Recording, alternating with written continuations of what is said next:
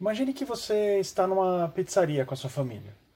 Todo mundo jantando e conversando, e você resolve colocar um pouco mais de azeite ali no seu pedaço de pizza.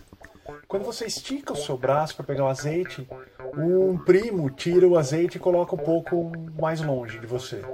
Aí você levanta e a sua tia pega o azeite e sai correndo e leva embora da mesa. Achou esquisito? Pois é, no círculo mágico isso não aconteceria. E aí, eu sou o Marcel Leal e você está ouvindo mais um episódio do Ligando Ideias.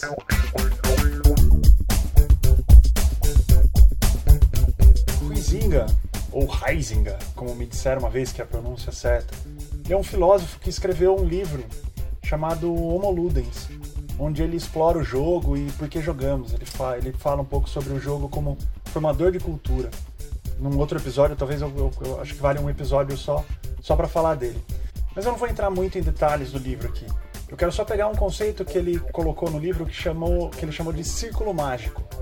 Basicamente, o que ele descreve é que dentro desse círculo, as atitudes que a gente toma dentro de um ambiente de jogo, é, com as regras definidas e consentidas entre todos os participantes, elas podem fazer sentido e ganhar um significado muito maior do que se essas mesmas atitudes tivessem sido tomadas fora do círculo mágico sua família ficar impedindo você de pegar o azeite ali na pizzaria não faz o menor sentido e não tem graça nenhuma no contexto né, do restaurante, da pizzaria, nesse contexto de mundo real.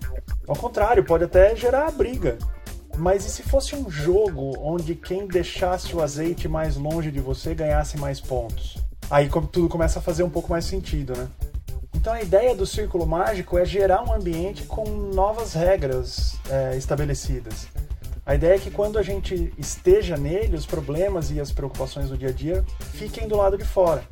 Né? As leis e normas do cotidiano elas vão perder a validade dentro do círculo mágico.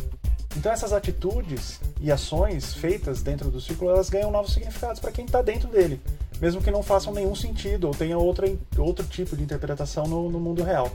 Um outro exemplo, pense, pense num, num jogo de futebol olhando para a situação do lado de fora do, do, do círculo mágico, é, a gente enxerga 22 pessoas correndo atrás de uma bola durante quase duas horas. E de vez em quando alguém consegue colocar essa bola entre três postes com uma rede no meio. Mas, quando a gente está dentro do círculo mágico, quando a gente aceita as regras desse círculo mágico, é, um 7 a 1 pode causar depressões profundas na gente. Então esse, esse é um outro aspecto importante também. Mesmo que a gente esteja imerso no círculo mágico, né? mesmo que a gente esteja envolvido é, nessa experiência, não quer dizer que as ações que a gente faz dentro dele não tenham consequências no mundo real. Vai dizer que você nunca perdeu uma partida para o seu filho de propósito, só para não deixar ele triste. Claro que existem perfis e perfis. Sempre tem aquelas pessoas que querem vencer de qualquer maneira, mesmo que isso vire uma briga homérica em família. Tá aí o War, né, destruindo relações há mais de 40 anos já. As ações e comportamentos que a gente tem dentro do círculo mágico claramente influenciam a nossa relação com o mundo real. É importante estabelecer a negociação das regras uh, entre os jogadores antes de começar qualquer coisa. Será que existe alguma regra que vai ser mal interpretada e gerar algum conflito?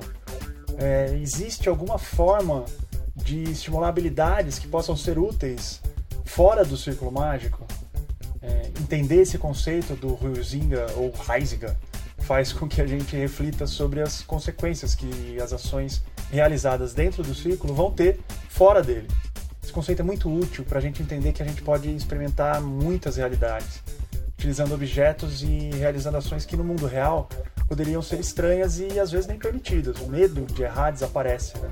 E a gente começa a aceitar um pouco mais de risco.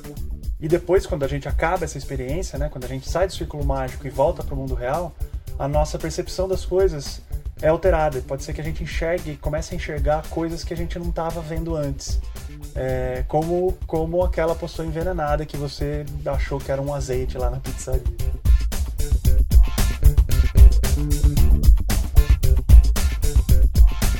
Bem, meus amigos e amigas, esse foi mais um episódio do Ligando Ideias.